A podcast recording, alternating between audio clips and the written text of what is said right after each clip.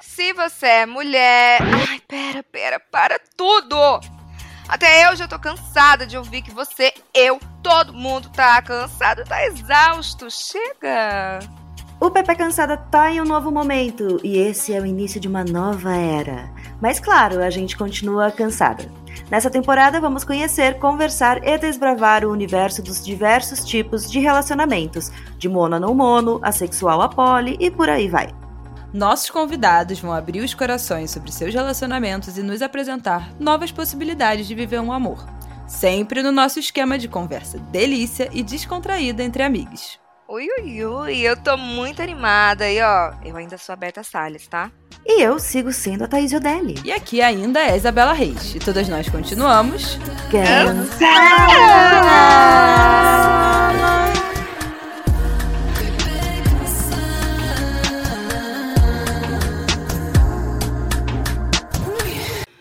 Nossa temporada sobre formato de relacionamento tá que tá. Vocês já aprenderam aqui com a gente que é não monogamia, né? E viram que ao longo dos episódios eu tava aqui sempre batendo cabeça para entender como fazer esses modelos de relação funcionarem quando tem filho no meio.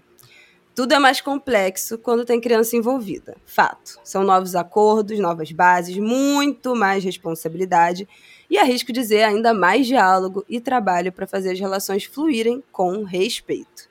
A gente pode até estar tá se acostumando a ouvir sobre outras formas de relacionamento além da monogamia. Mas já sabemos como aliar isso à maternidade? A mulher não morre depois que vira mãe. Como é que a gente combina todos esses papéis, vontades e desejos?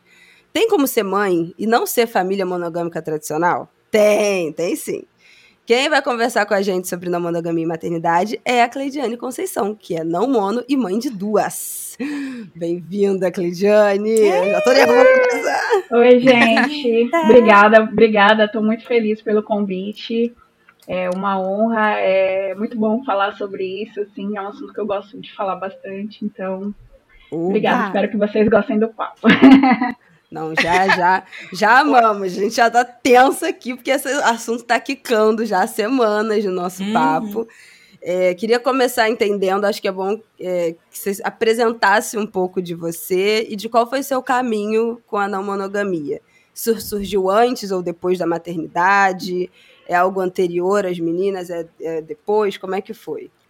É, então, é, a, a maternidade eu acho que surgiu Bom, deixa eu me apresentar primeiro. É, eu sou a Cleidiane, eu sou farmacêutica, sou uma mulher preta, bissexual. Estou é, nesse caminho aí da não monogamia já vai fazer uns seis anos, pouco mais de seis anos, né? E, enfim, é, primeiramente, é, ocorreu a minha descoberta enquanto mulher bissexual. É, comecei um relacionamento com uma menina e já tinha ouvido falar um pouco sobre relacionamento aberto e quis tentar esse formato com ela, mas não rolou muito porque assim ela não se sentia confortável, eu também não sabia muito bem como agir, é, tinha mais essa curiosidade, esse desejo, mas a gente não tinha muita base, muita referência. E, enfim, aí a gente decidiu ficar fechado, beleza. Aí por outros motivos acabou terminando. E aí, a partir de, desse momento, eu decidi que o meu próximo relacionamento eu queria ter assim mais de forma aberta, de forma não monogâmica, né? E foi aí que eu conheci meu atual companheiro, que é o Carlos. Eu já tô com ele aí há seis anos. E quando eu conheci, ele estava vivendo num trisal. Ah, então... ele já estava nessa. É, ele, ele já era, já se entendia vivendo. aí como já se entendia aí como não mono há bastante tempo, né? E aí foi daí que surgiu, a, inclusive, a minha curiosidade por ele, assim, meu interesse de pensar, porra, mas como que é isso, né? Um trisal, assim, porque para mim era uma coisa muito distante da minha realidade, sabe? Era uhum. aquela coisa que você via falar bem de longe, mas nunca tinha conhecido um trisal, sabe? Uhum. Pra mim era lenda urbana, nem existia. Aí, beleza, é, a gente começou a trocar ideia, conversar e tudo mais, eu fui entendendo mais ou menos como que era o modelo de relação deles. É, eles viviam num, num, Ele mais duas meninas, né? Num trisal aberto. Uma delas ele já estava aí há 16 anos já com ela. É, tinha, ficado, tinha, tinha ficado aí uns seis anos, mais ou menos, no modelo fechado, e depois resolveram abrir. E aí que chegou essa segunda companheira e tudo mais. Então, então eles viviam, viviam mais ou menos nessa, nessa dinâmica, né? E quando a gente começou a sair, eu achava que não, não, sei lá, assim, achava que, assim, era algo que me atraía muito, assim, esse universo, mas ao mesmo tempo eu fui muito com o pé atrás, muito receosa, assim, sem saber direito o que, que eu ia encontrar, né? Aí eu falei assim, mano, acho que vai durar uns três meses esse rolê aí, e, tipo, ele vai dar o pé e tal, mas não foi o que aconteceu. Corta, né? corta, para, seis anos. Duas crianças. Né? Pois é. é. E, a, e aí, quando, quando a gente, é, enfim, foi se aprofundando na relação, ele me falou que tinha é, esse desejo de ser pai com a companheira dele, que ele já estava mais tempo, né? É, no meio do percurso, uma das companheiras acabou é, saindo é, da relação, né? Ela estabeleceu relação com uma outra pessoa e ficaram só os dois, mas ainda nutrindo esse desejo pela, pela maternidade, pela paternidade, né? Uhum. E até então para mim estava tranquilo, eu, não, tudo bem, né? Vamos aí. Só que aí um dia aconteceu, né? De fato, ela engravidou e na época ela tinha também uma outra companheira, né? Uma outra namorada que não é essa que saiu do trisal, uma outra uhum. pessoa, que é a minha amigona, inclusive até hoje. Gente, eu já tô com um organograma aqui na minha cara. É, eu tava fazendo, eu tava fazendo várias uma, uma... Porque além de ser um trisal, era aberto. Então, era aberto. É, eu tô fazendo tipo uma tô conseguindo acompanhar. Então, eu já me é, perdi um pouco. Então, nesse trisal, deixa eu tentar explicar mais um pouco. Nesse eu tô trisal, desenhar. nesse trisal, ele tinha as relações é, fora e as duas meninas também. Uma hum. das meninas resolveu fechar, é, ou melhor, resolveu isso, resolveu fechar com a companheira que ela estava e saiu do trisal. E aí ficaram Legal. só os dois, é, é, permaneceu o casal e ele continuou namorando comigo e ela continuou namorando com a outra namorada dela, uhum. né? E aí nesse contexto ela acabou engravidando, né? Porque já era assim, já era um desejo mesmo. Ele já, ele foi bem honesto assim comigo em relação a isso, que já era um plano que já existia na vida deles, uhum. né? E aí, como eu falei para vocês, para mim assim, ah, ok, né? Legal. Só que aí quando aconteceu mesmo, aí é, meio que desabou um pouco assim a minha estrutura, assim, né? uhum. né? Que eu pensei, porra, né? Agora ele tem aí uma mulher é, gestante que vai precisar de todo o apoio dele, né? E, e eu não queria ser a, a pode falar a palavra? A filha pode. da puta. eu não queria ser a filha da puta que é tipo entendeu? É colocar uma mulher gestante assim numa, numa condição vulnerável, sabe? Sim. Ajudar, contribuir para isso, né? É, a gente teve aí essa semana, né? É, bastante. a terapia dessa semana já foi sobre isso. Inclusive. Então, né, sobre o, o rapaz que precisava ler um livro aí. É, buscar Resolveu abandonar a mulher e duas filhas para isso, enfim. E aí, é, enfim, não queria ser essa pessoa, né? É, e ao mesmo tempo, eu também estava com ele nessa relação, mas estava tendo algumas relações por fora e, e tinha especialmente uma moça que eu estava me relacionando e que também é, vivia um relacionamento aberto, já tinha um companheiro há bastante tempo e ela acabou engravidando é, sem querer, ah! né? Foi uma, uma gravidez não planejada. Só que aí, no momento que ela engravidou, tipo, o afastamento foi muito natural, assim, sabe? Ela uhum. foi se afastando, se afastando de mim. E aí eu pensei, porra, eu acho que gravidez é um momento muito do casal. Então eu já vou me, meio que me preparando quando acontecer comigo, eu acho que nossa relação não vai vingar.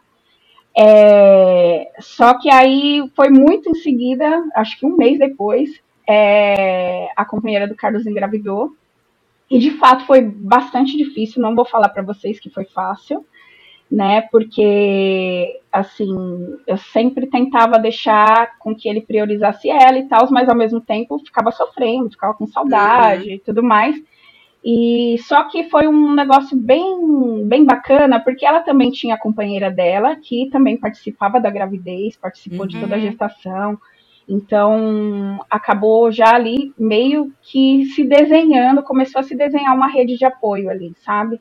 Isso que é muito legal, né? É, eu, é. Você, você, em algum momento, é, como que estabelece né, esse limite da até onde você pode ser rede de apoio também ou não, sabe? Tipo, se ela poderia é. contar com você ou você estava disponível para auxiliar nessa gravidez, nesse, então, nessa gestação. É, como, como eu falei para vocês, né? É, essa questão da, de toda a vivência não monogâmica, é, a gente carece muito de referências, né? Uhum. Para mim, ali, e assim, é, eu acho que agora o debate está um pouco mais avançado, mas na época ainda não era um. É, já existia essa conversa, mas não, acho que hoje em dia é, o debate avançou bastante, né? Então, naquela época foi tudo meio que no escuro, sabe? A gente foi uhum. vendo. Eu acho que quem determina bem esses limites, assim, no caso de uma gestação, é a, é a mãe, né? É a própria uhum. a pessoa que é gesta. Tem uma questão muito hormonal, que aí depois eu já, já quero ouvir quando chegou a sua gestação, mas é porque tem Sim. uma questão muito hormonal que às vezes você tem uma, uns sentimentos, umas reações, uns instintos que é muito bicho, né? Sim. Que foge da racionalidade. Então, por uhum. mais que você. Né, na cabeça, acho que você pensa de um jeito, mas na hora de. Né, especialmente depois do parto, é uma coisa muito, muito instintiva, é muito pouco racional essa parte da, da gestação. Sim, é, e para quem, como eu, nunca tinha passado por essa experiência de ser mãe, às vezes é difícil até mesmo de uhum. se colocar no lugar. Então você tem que ficar ali muito de mansinho, ali muito, né, pisando é. em ovos, né? Porque é o limite quem né? vai é, o limite quem vai estabelecer, no, de fato, é a pessoa que está gestando, né? E no caso dela, é, houve maior proximidade da, da companheira dela durante uhum. a gestação e dele. Eu, a gente não, não. Eu acompanhava mais pelo ponto de vista dele, né? É, auxiliei em algumas coisas, assim, mas não foi um, algo tão, tão profundo. Não me aprof... assim, respeitando o espaço dela, também não, não me aprofundei tanto nesse, nesse contato, né? Aí, mas aí quando estava mais ou menos no fim da gestação, ali lá para o oitavo mês, eles é, olharam para o outro e viram que, assim, a cabeça dela estava muito mais na companheira dela. Uhum. E a uhum. cabeça dele estava, assim, estava na gestação também, mas estava, é, amorosamente falando, estava comigo, sabe? Uhum. A cabeça e o coração estava mais comigo. Então, ela falou assim, olha, eu acho que acho que não vai rolar mais da gente ficar junto. A gente tem esse projeto que já era nosso de ter essa criança e tudo mais. Mas, assim, além de eu não me ver mais na, na não monogamia, eu estou muito mais ligada à minha companheira agora. Então, acho que, sei lá, seria melhor a gente se separar. Uhum. Então, antes da criança nascer, ela decidiu fechar a relação com a companheira dela. E eu e o Carlos, a gente ficou junto mas eu não quis fechar e ele também não, não quis fechar. Assim, a gente falou assim, não, vamos continuar nesse modelo que tá bacana pra gente e tal. Aí ainda eles ficaram juntos, morando na mesma residência é, durante o primeiro mês. Aí, a part... aí quando ela, a minha filha fez, fez um mês, mais ou menos, ela se mudou para casa da companheira. Mas eu falo assim, a minha filha agora. Naquela uhum. época ela não era minha filha ainda, uhum. porque a minha maternidade com, com a Mora, né, que é a minha filha mais velha, não foi algo é, automático, assim, foi algo que foi muito construído e que foi surgindo, assim, sabe? Foi algo até que eu não previa que fosse dessa maneira, né? É, eu rejeitava muito o rótulo de madrasta, mas é, eu falava assim, ah, você é tia dela, alguma coisa assim do tipo. Mas aí, logo no primeiro mês, a gente começou a se dividir já nos cuidados. Então, ela não. A mãe biológica dela não, não amamentou, é, teve alguns problemas e não conseguiu dar seguimento, então ela passava uma noite com a gente e outra noite com ela, né? Com elas, né? Uhum. Então, desde o do primeiro mês, assim, a gente já se dividia nesses cuidados, assim, tentava é, é, é, fazer de uma forma mais ou menos dividida, mais ou menos igualitária, mas a gente sabe que a carga, inclusive por conta dos hormônios, tudo isso, é sempre maior uhum. da pessoa que gestou, né? Uhum. Então, a gente tentava aliviar o máximo que podia, mas tendo consciência dessa carga, dessa carga que é bem mais pesada para a pessoa que gesta. E aí, depois de um tempo, a gente foi aumentando os períodos, conforme ela foi crescendo, os períodos que ela ficava entre uma casa e outra, né? Então aí aumentou para três dias numa casa, três dias na outra, até ficar uma semana. E aí a gente ficou durante um tempo é, dividindo essa parentalidade, né, e essa maternidade entre três mães aí e um pai. E aí isso só mudou mais na parte da na, quando chegou a idade escolar, porque aí não tinha como, a gente morava meio que longe, então não tinha como ela ficar uma semana numa casa e uhum. outra semana na outra. Então a gente teve que estabelecer a residência em uma das casas e e, enfim, foi decidido judicialmente e acabou ficando com a mãe biológica mesmo, né? E com a, a outra mãe. E aí, nesse contexto aí que surgiu a minha primeira maternidade, né? É, foi um negócio louco, assim, porque eu não, não era algo que eu planejava, eu não planejava uhum. ser mãe nem nada, mas quando eu vi, eu era, assim. Gente, que doideira. Muito... Mas, muito assim, doido. tem muito a ver com o que a gente estava falando da monogamia política, desse lance de comunidade, assim, da criança ter várias pessoas com uhum. quem ela pode uhum. contar, né, também. Tipo, pô, você tem três mães. Sim, sim. sim e para ela é um negócio muito também. natural, assim, né? Pois é, eu ia falar. perguntar, ela se refere às três As como... minhas mamães. As oh, minhas mamães. Bonequinha. é, ela, ela é uma fofa, assim, é uma piscianinha muito amorosa, muito fofa. E assim, a gente vê que, porra, é, é, apesar de todos os desafios, de todas as. Porque assim, tem diferenças até mesmo na, na criação, nos ideais, no, no, nos valores claro. que você quer passar para a criança, e tudo isso tem que ser muito bem conversado para não gerar confusão na cabeça dela, né? Conflito Sim. na cabeça dela. Mas é apesar até de tudo quando isso... eu vou pensar, por exemplo, né, a, a, nossa visão de relacionamento, a primeira foi a dos nossos pais, foi a da nossa família. Então, tudo que a monogamia uhum. tem de problema acaba passando para a gente por causa disso também. Então, já vejo isso quando eu vejo algum casal que é não monogâmico, que é trisal, ou que tem uma algum tipo de arranjo diferente da monogamia. Eu acho que para a criança que está ali convivendo com eles é uma coisa muito bacana, assim, para porque sim. é criar uma nova geração, né? Sim, sim. É uma geração mais aberta, menos preconceituosa, menos mas Exato. no contexto, contexto, sei lá, creche, escola, vocês sentiam algum tipo de sei lá, julgamento, alguma coisa assim de professor, de colega, sei lá? Olha, se, se houve, não foi, foi muito bem, assim, muito bem camuflado. Assim, uhum. Porque sempre foi muito natural, ah, é a outra mãe dela, é a outra mãe dela, sabe? Sempre Ai, foi muito ótimo. natural isso. Então, até mesmo é, agora que ela tá na, na idade pré-escolar e que faz os desenhinhos da família, ela desenha as três mães, Ai, desenha a irmã. Então, eu acho que as professoras já ouvem falar assim bastante e já naturalizaram. Não sei uhum. se de repente entre eles tem um burburinho ali, né?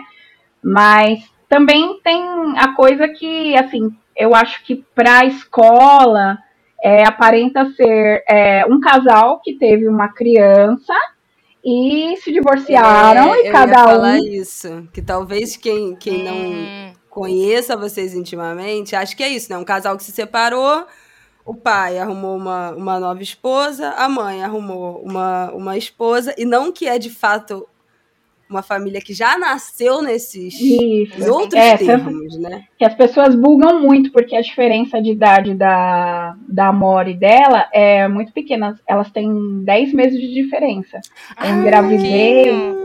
Eu engravidei quando eu quando a Amora tinha três meses, né? E aí a Mel nasceu prematura, então acabou que era para ser um ano, mas ela nasceu um pouquinho antes, são dez meses de diferença. Agora, no momento, as duas têm quatro anos, uhum. porque a Amora faz cinco primeiro de março.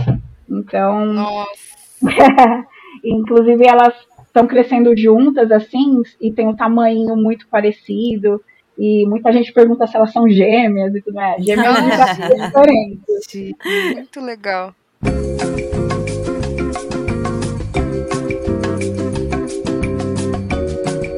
Como foi a segunda maternidade? Qual foi, é, foi, foi surpresa? Foi planejada? Foi um susto? Então, ela foi meio que planejada e meio que surpresa. Eu planejei engravidar, mas eu não achei que ia acontecer tão rápido. Eu achei que ia demorar, sei lá, um ano. e acabou que foi... daqui a uns seis meses só é, é. Não, tipo, desceu para mim no mês, no outro já não desceu mais. Então, Eita. eu engravidei muito, muito rápido, né?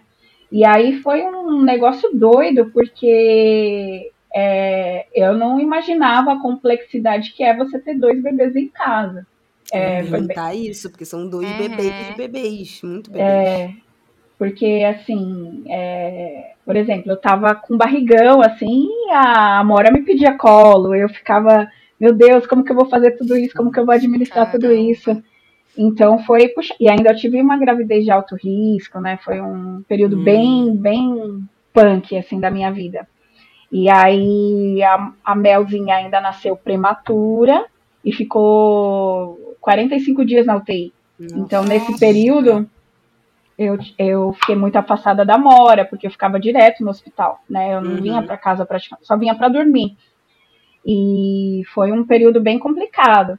E aí teve, enfim, meu puerpério, é, um, um, bem o comecinho do meu puerpério foi dentro da UTI, sabe? Tipo, eu não tive essa coisa de de levar a criança para casa e nada. E aí, nesse momento, até você, você perguntou, ah, como que foi e tal. Nesse momento, a gente decidiu se fechar para outras relações, né? Uhum. Porque é, ficaria muito complicado, acho que não seria nem justo é, comigo eu, tipo, eu tá lá, tava amamentando, tava com as duas crianças, de repente o Carlos falar aí, ah, vou sair para dar um não, rolê. É, eu não me sentia, eu não me sentia atraente para flertar com outras pessoas também, né? Uhum. Então, nesse período aí foi um, um período aí que a gente decidiu se voltar pra gente, pra nossa família e tudo mais. E e aguardar assim até que eu tivesse pronta. E aí foi isso que meu companheiro me disse, assim, é, quando você estiver pronta para abrir, você me fala, né? Uhum. Cara, aí isso, isso, é muito bom ouvir isso, uhum. porque eu acho que fica uma, eu já tem uma outra, uma mulher que eu sigo, até uma conhecida é, de uns amigos que ela, ela tem uma bebê, uma que não é mais bebê, né? Pra gente é sempre bebê, de, acho que tem três anos a filha dela. E ela tem uma relação não monogâmica, ela já namorava com esse cara há muitos anos. É, eles engravidaram, moram juntos, tem a filha e tem uma relação não monogâmica, e tem um post que ela fala isso. Como é que é viver a não monogamia é, depois dos filhos, especialmente nesse período do puerpério?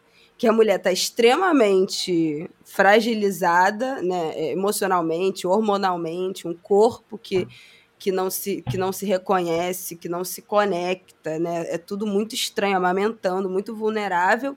E um cara que pode ter as suas vulnerabilidades, mas que está muito pronto pro né, pro mundo. Inclusive porque é. o mundo é, socializa assim, né? Os caras não têm licença paternidade. Então, ó, beleza, fiquei 10 dias aqui em casa.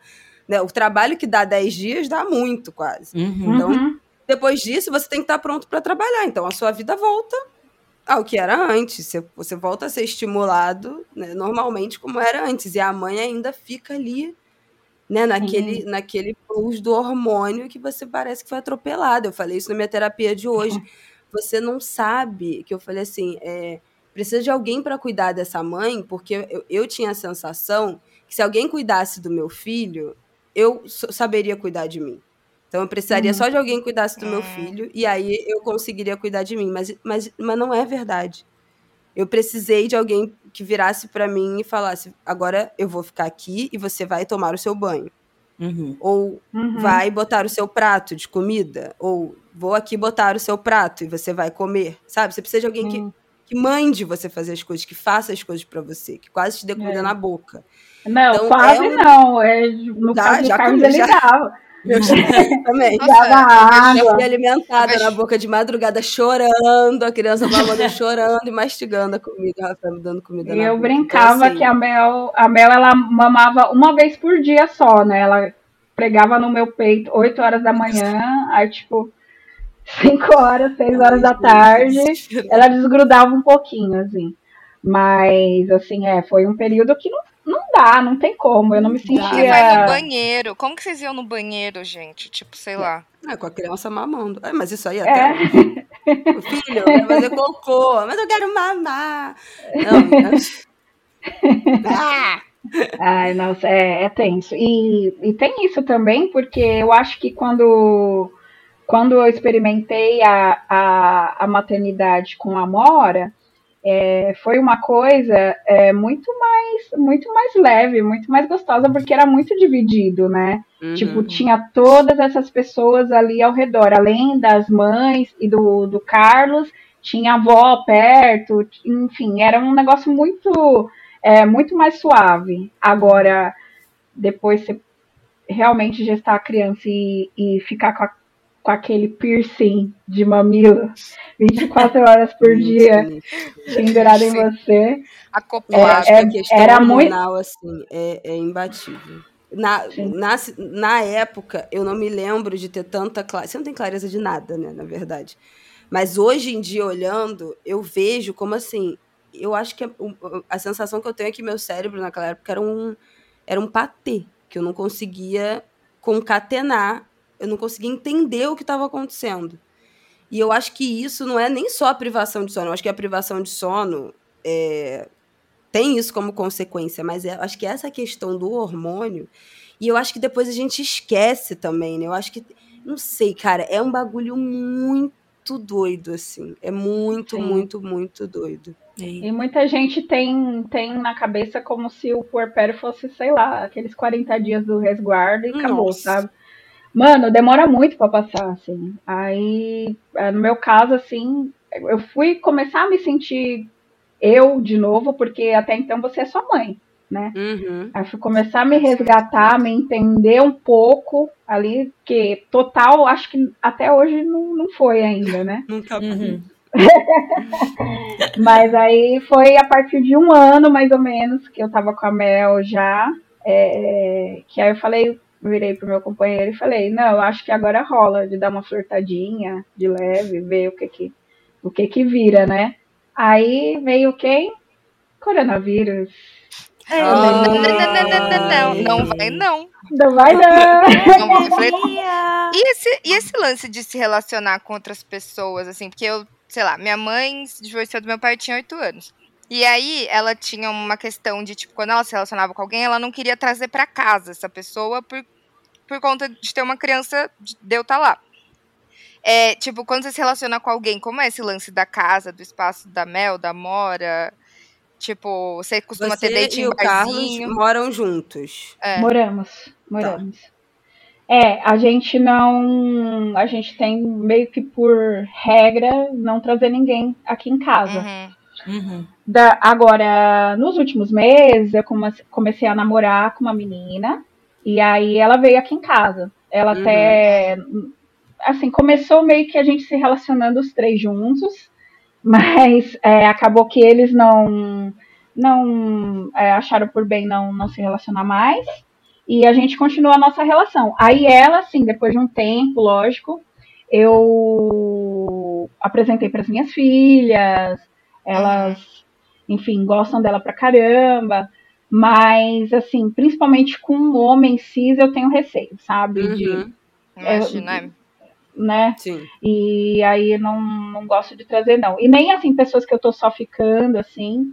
Esse cuidado, assim, né? De... É, prefiro fazer meus rolezinhos lá, lá fora mesmo. Não gosto de trazer em casa, não. E com o Carlos a mesma coisa, né? Apesar dele, dele ser hétero, infelizmente, né?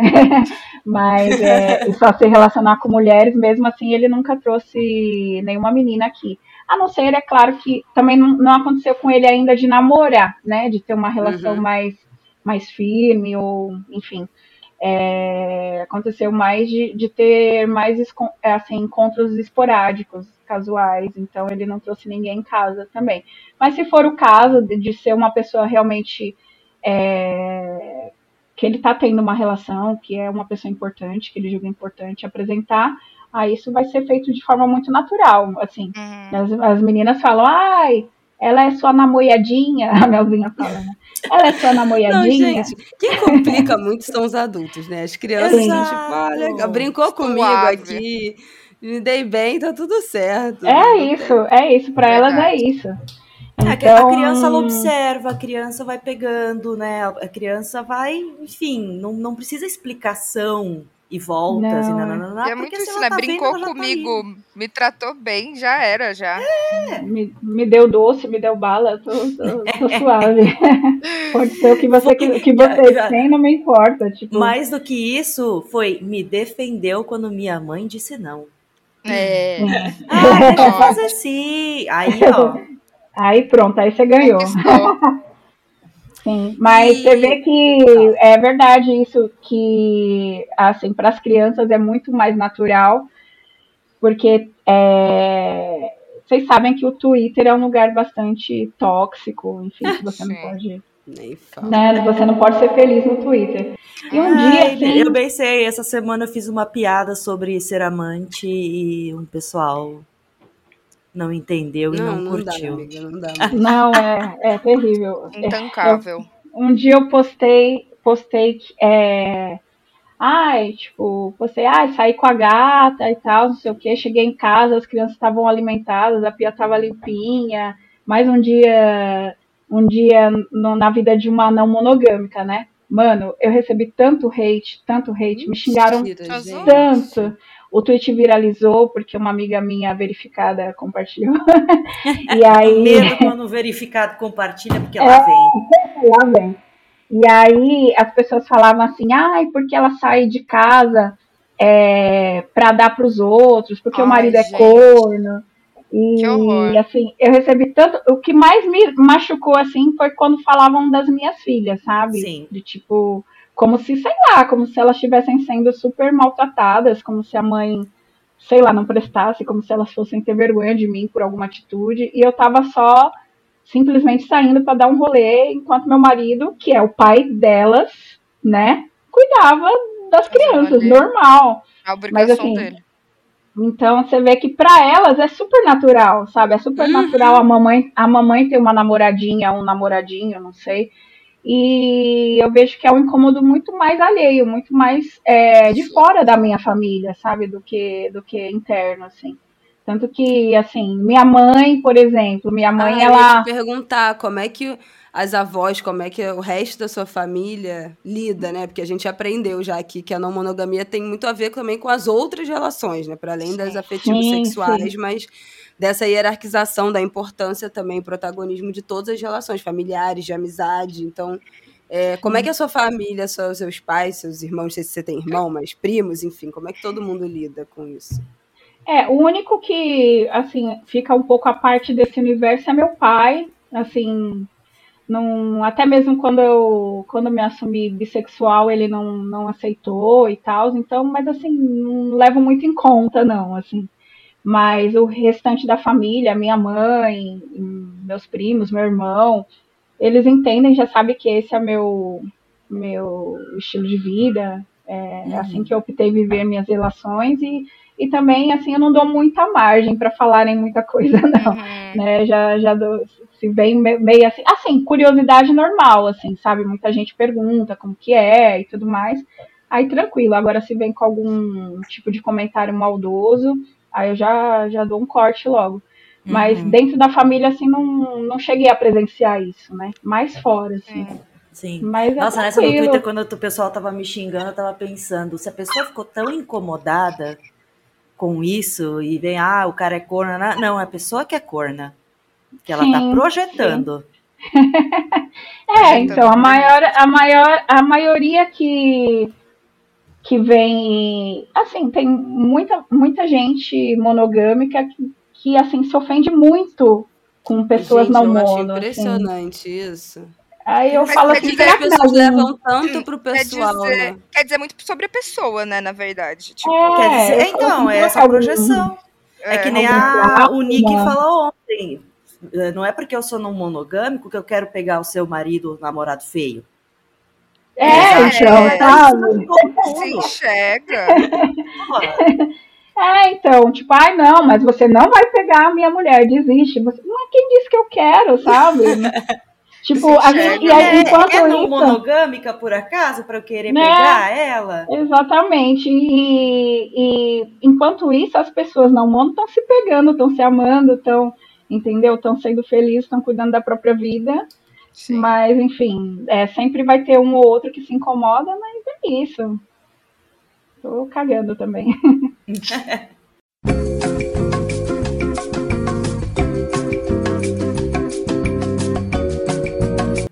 Você acha que a maternidade te deu mais é, materialidade, assim, mais argumentos de ser contra a monogamia? Ou pelo menos, não, ser- não, não necessariamente ser contra, mas entender que a monogamia não é sustentável a longo prazo?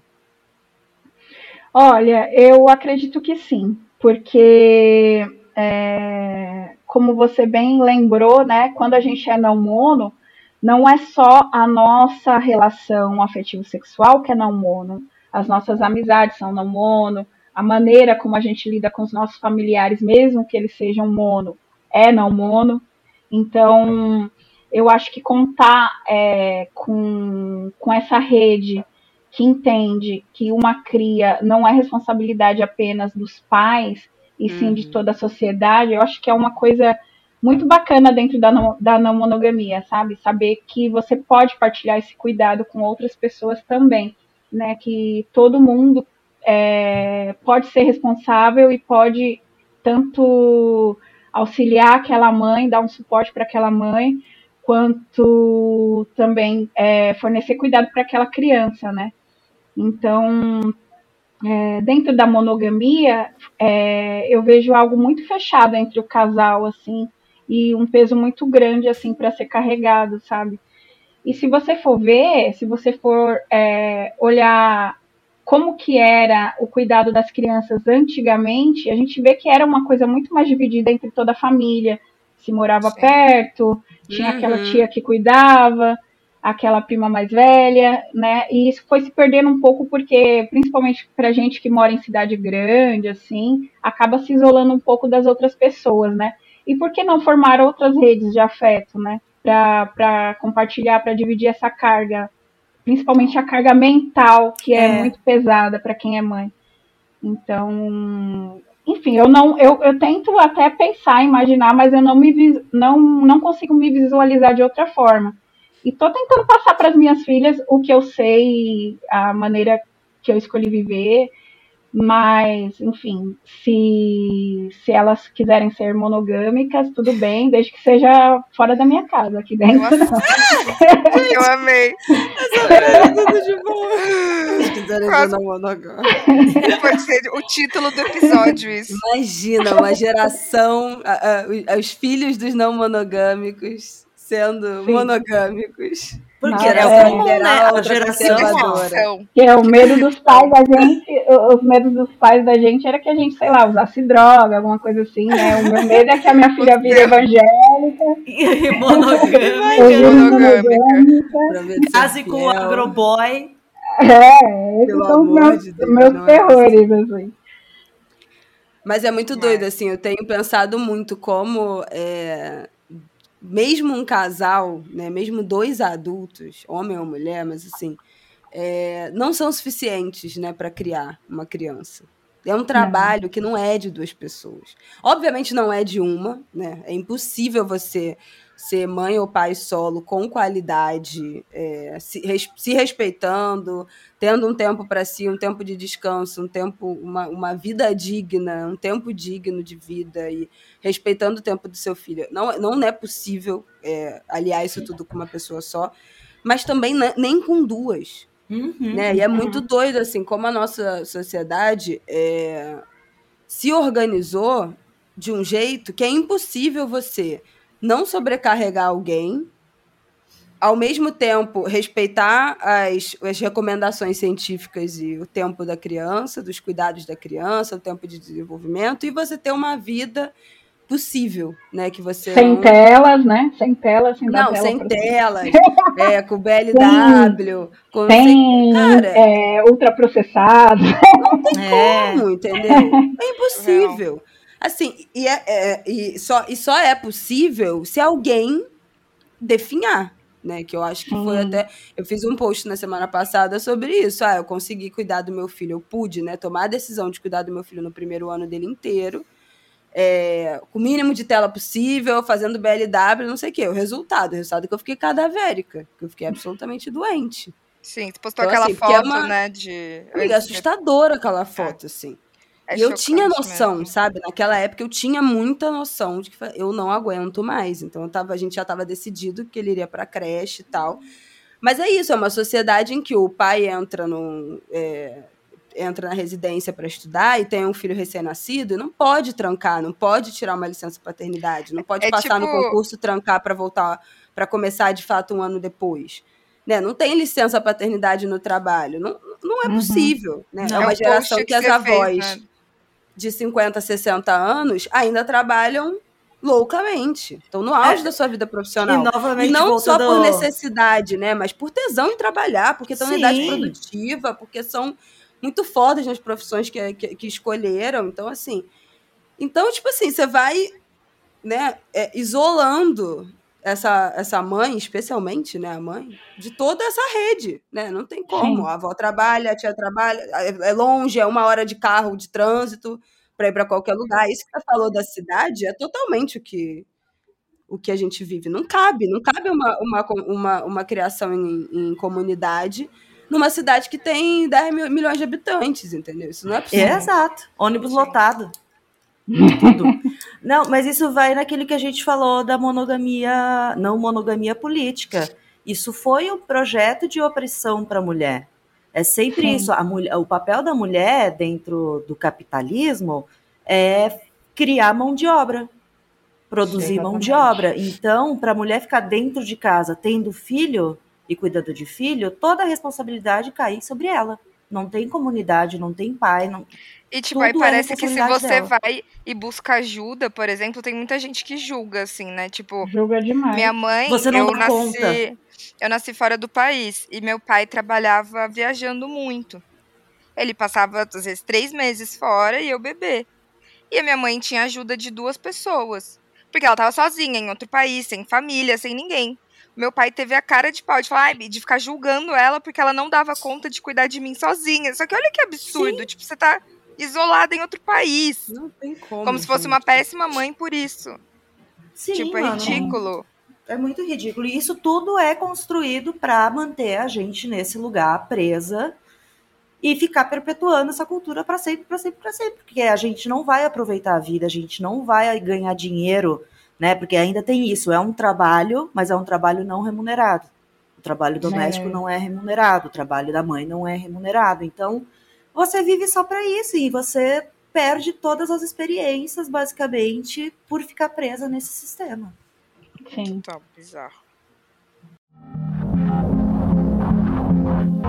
Eu tenho uma dúvida que é, é como é que como que não hierarquiza hierarquiza tá certa essa palavra acho que sim, sim. É, as relações se num, uma das relações vocês moram juntos e tem, é, é, sei lá, mais convivência e talvez um laço que una. Não, não sei se, se você tem essa visão de que a, que, a, que a parentalidade é um laço que una mais vocês do que, por exemplo, é você com a sua namorada.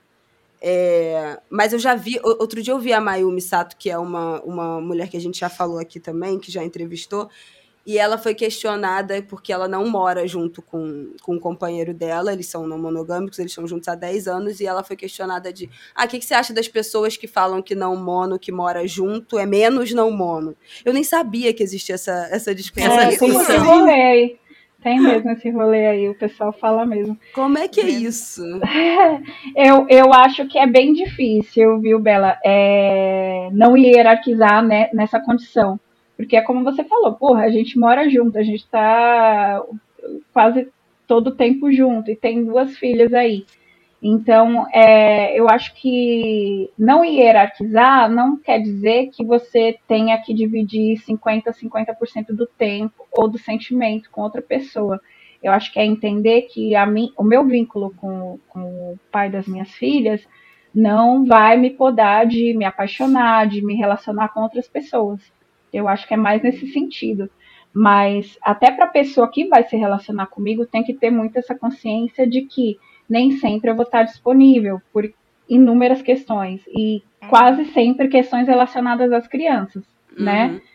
Tem a questão de quando estão as duas aqui, eu gosto de estar junto com elas, porque não é sempre que a Mora está com a gente. Então, a pessoa que vai se relacionar comigo, ela tem que ter isso em mente, né? Por isso que às vezes é mais fácil até é, para algumas pessoas é mais fácil se relacionar com outras pessoas que também têm filhos, que também estão nessa condição né? Porque uhum. acaba entendendo melhor, tendo um pouco mais de empatia em relação a isso, né? No caso da minha namorada, ela não tem não tem filhos, é uma pessoa mais nova que eu e tudo mais, mas ela já, eu acho isso bem bonito, inclusive nela, porque ela já entrou num contexto é, de não monogamia, assim, muito jovem, sabe? Ela é, praticamente teve uma relação monogâmica, um, algumas relações monogâmicas e já entrou de cabeça e já viu que era isso que ela queria para ela.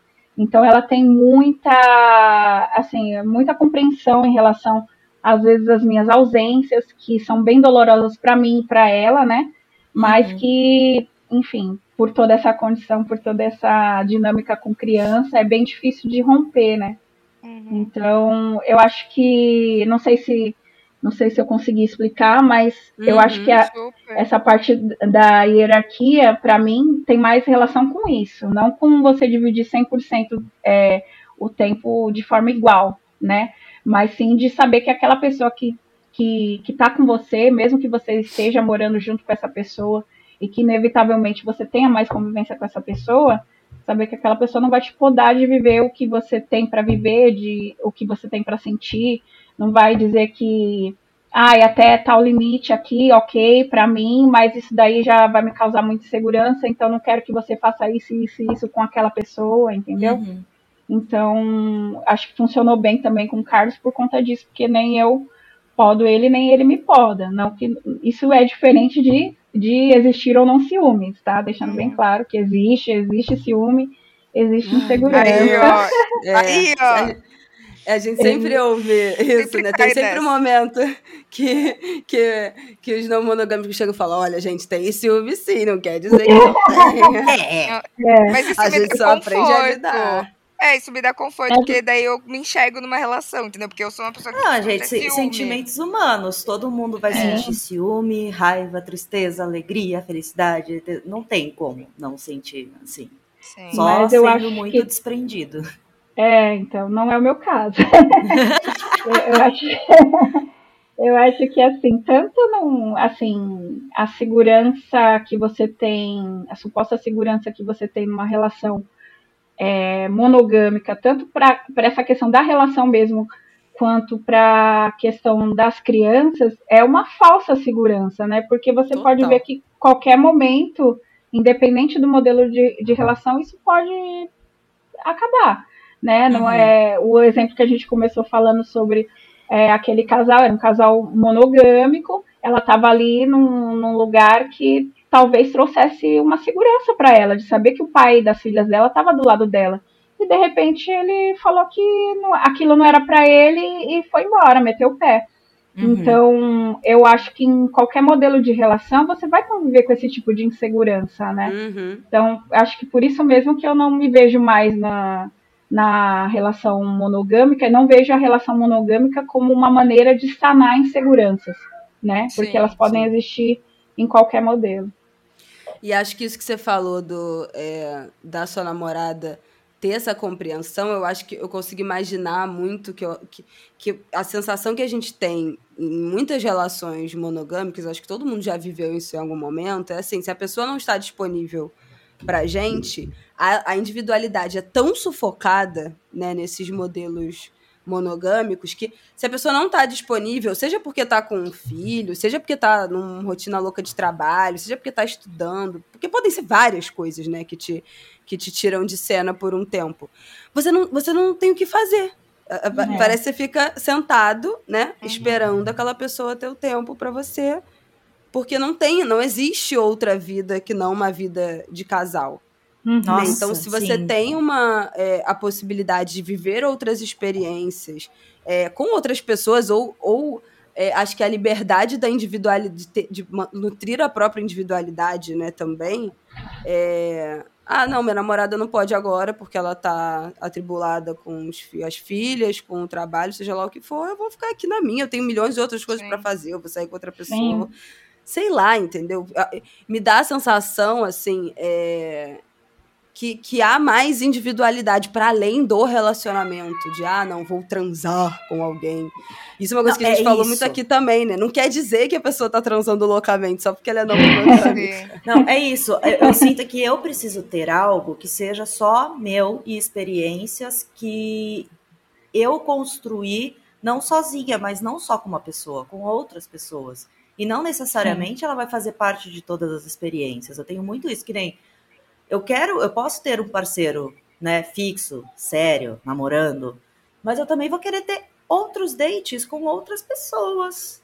Eu vou querer que nem quando eu magicamente recebo algum convite para alguma coisa, não vai ser só namorado, vai ser o amigo que eu vou levar junto. Fui lá para Interlagos, levei o namorado? Não, levei um amigo que realmente gosta de Fórmula 1, não um namorado só para me acompanhar, sabe? Então é. eu tenho essa coisa de querer fazer as coisas legais, com as pessoas que também vão se divertir com essas coisas legais, mas que não vai ser o parceiro.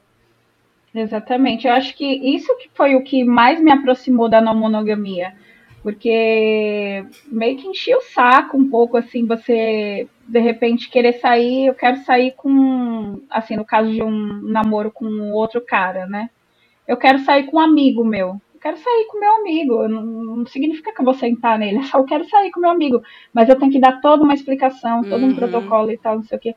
Isso, isso me, assim, roubava muita brisa. Porque eu sempre gostei muito de namorar, assim, daquela coisa de estar tá junto e tudo mais, mas isso eu sentia muita falta, assim, sabe, de convivência com, com, com amizades. Não, não que dentro de relações monogâmicas isso não possa existir também, mas é muito raro, é muito mais raro de você encontrar, né?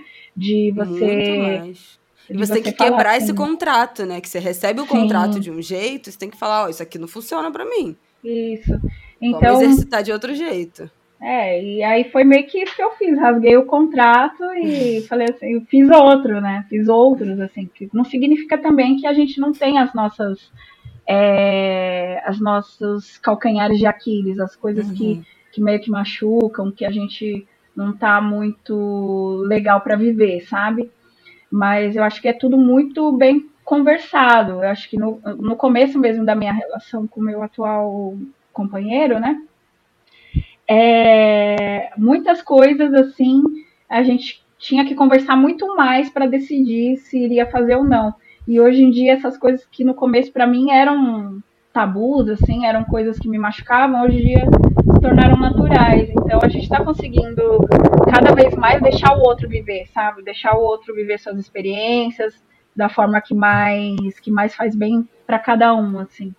Uhum. Então, é, por exemplo, né, no começo a gente, quando as meninas estavam bem pequenininhas, a gente tinha um acordo que era é, a gente não vai marcar date quando tiver as duas em casa, porque a Mora ficava uns fins de semana aqui e outros não, né?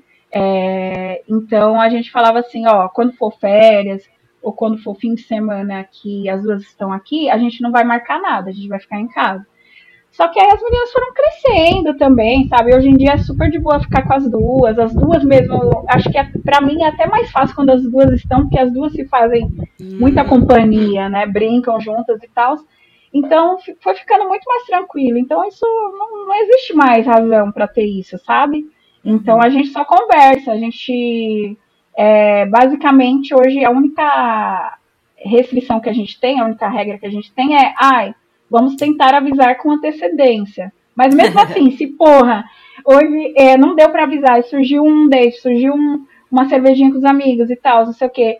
E você tá de boa, beleza, sabe? Tipo, não, não vai ser isso que vai impedir a outra pessoa também de sair só porque não protocolou antes com sete dias de antecedência, não assinou em duas vias. Né? Então, não, não, não, não reconheceu firma. É, entendeu? Não é isso que vai impedir também, mas a gente procura sempre avisar com antecedência e conciliar, porque muitas vezes também pode acontecer de é, eu estou planejando um date no mesmo dia que ele. Então a gente tenta conversar, tenta ajustar tem durante as agendas dos é, dates. É, tem, né? Dos dates com as crianças, com o trabalho. Exatamente. Então a gente sabe que, tipo, se um vai sair, o outro cuida das crianças e vice-versa. Então é basicamente o único acordo, assim, mais. que, que é mais rígido, mas que também não é tão rígido, assim, que a gente uhum. ainda tem. Né? E cada vez uh, eu tendo a, a querer cada vez ter menos regras nesse sentido, sabe? De, de é, não, não deixar que a nossa vivência que a nossa relação impeça a gente de viver outras coisas. Gente, Mas... eu amei! Tá tentada, velho? também. Mas calma. Torcedores, calma. calma. Eu ainda não fui convertida. Vai sair todos os episódios da temporada e a Bela vai sentar o Rafael no sofá, botar o fone dele e escuta e tudo. Depois não, a gente conversa eu, sobre gente, isso. Gente, eu acho que o Rafael é muito mais pra frente que eu. Eu sou uma... Eu sou uma eu sou uma, uma, uma pequena, apenas uma camponesa. Apenas uma camponesa. eu, vou, eu vou chegar lá. Regiane, amei, foi maravilhoso. A gente tem o nosso É Dando Que Se Recebe, que é o nosso quadro de indicações, que a gente indica qualquer coisa que a gente esteja assistindo, lendo, vendo, ouvindo de podcast.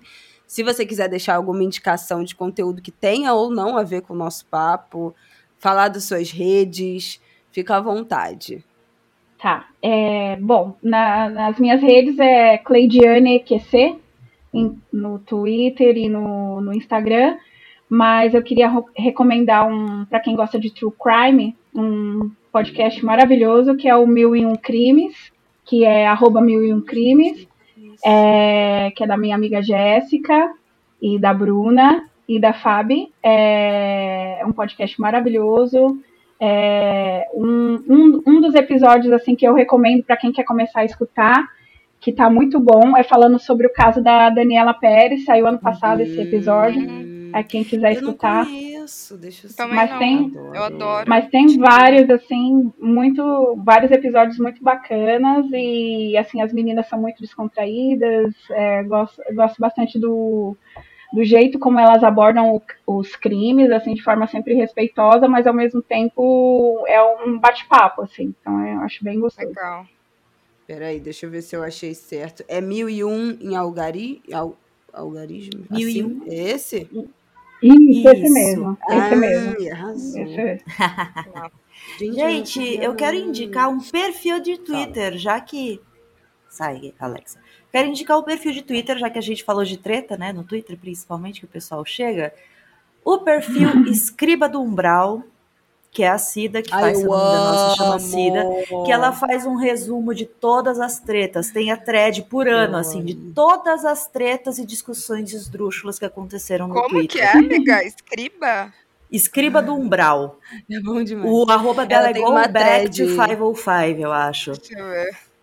Todo, todo assim. dia ela atualiza a thread falando qual foi o motivo de briga na, no Twitter. Na, na, na rede dia. social naquele dia, sério, é perfeita. É, ela até fez entrevista pra Folha esses dias contando, porque virou, né? O pessoal já marca ela nas tretas pra ela já. já. se informar e atualizar a thread, assim. E ótima pessoa, gente. Sigam ela. Que é, tudo. é muito bom.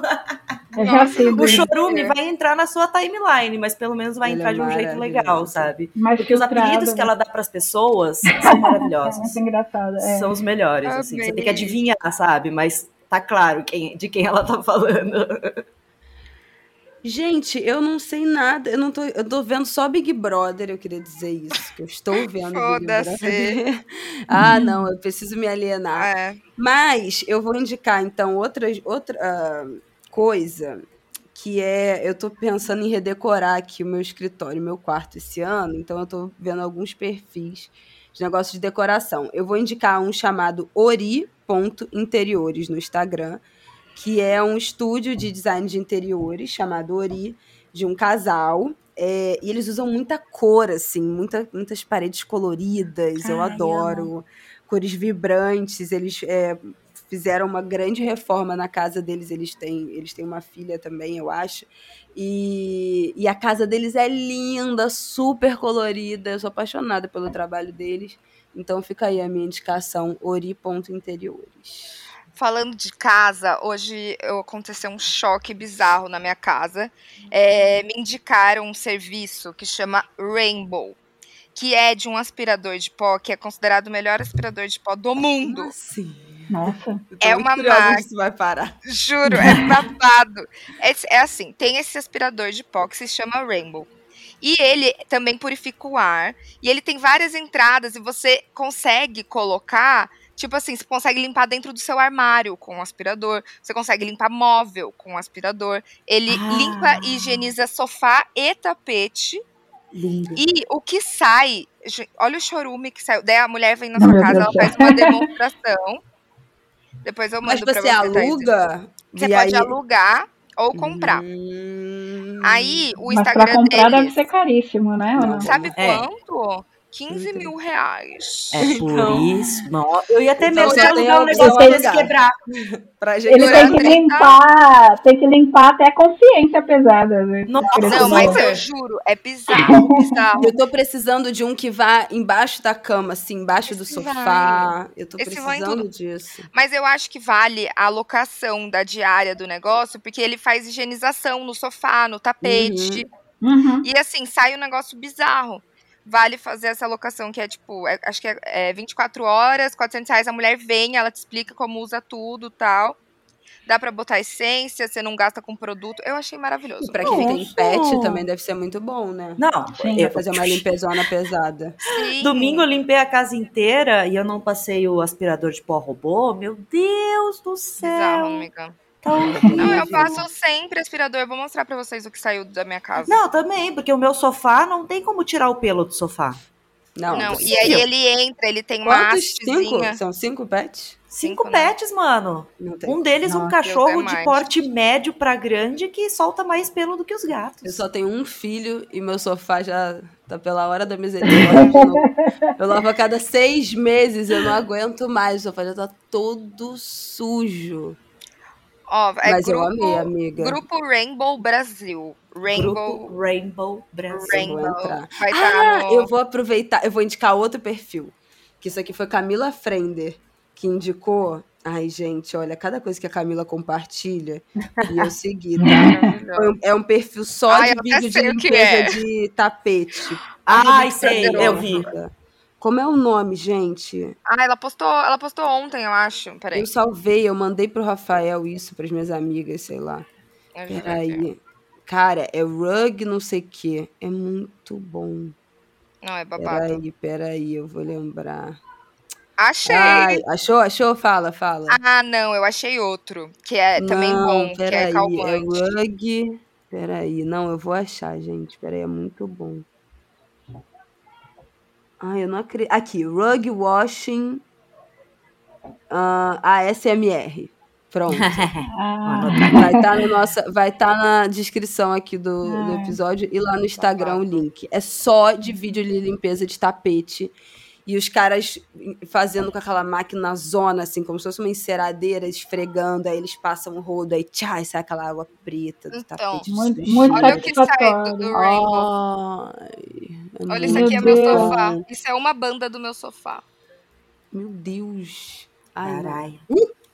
Vou até passar meu aspirador. Aí, fala, vou ligar o aspirador de pó robô depois que terminar a gravação. Com essas indicações, nada a ver com normalmente. nada a ver com o tema. É. Mas tá tudo bem. Cleidiane, muito obrigada. Amamos. Obrigada, Eu que agradeço. Obrigada. nesse assunto. Muito obrigada por ter dividido com a gente. Foi maravilhoso. E até semana que vem, né, Pepeckers? Até semana que vem. sexta. Vocês Obrigada, vão lá no nosso Instagram dar o que? Audiência pra gente, likes, compartilhamentos e comentar, claro, este episódio. Então, esperamos lá. Beijo! Beijinho! Esse foi mais um episódio de Pepe Cansada que vai ao ar todas as sextas-feiras e é apresentado por Thaís Odelli, Berta Salles e Isabela Reis. O roteiro e a edição é feito por Thaís, Berta e Bela, produção de Bruno Porto e trilha de abertura da Zamundo Studio. Até semana que vem.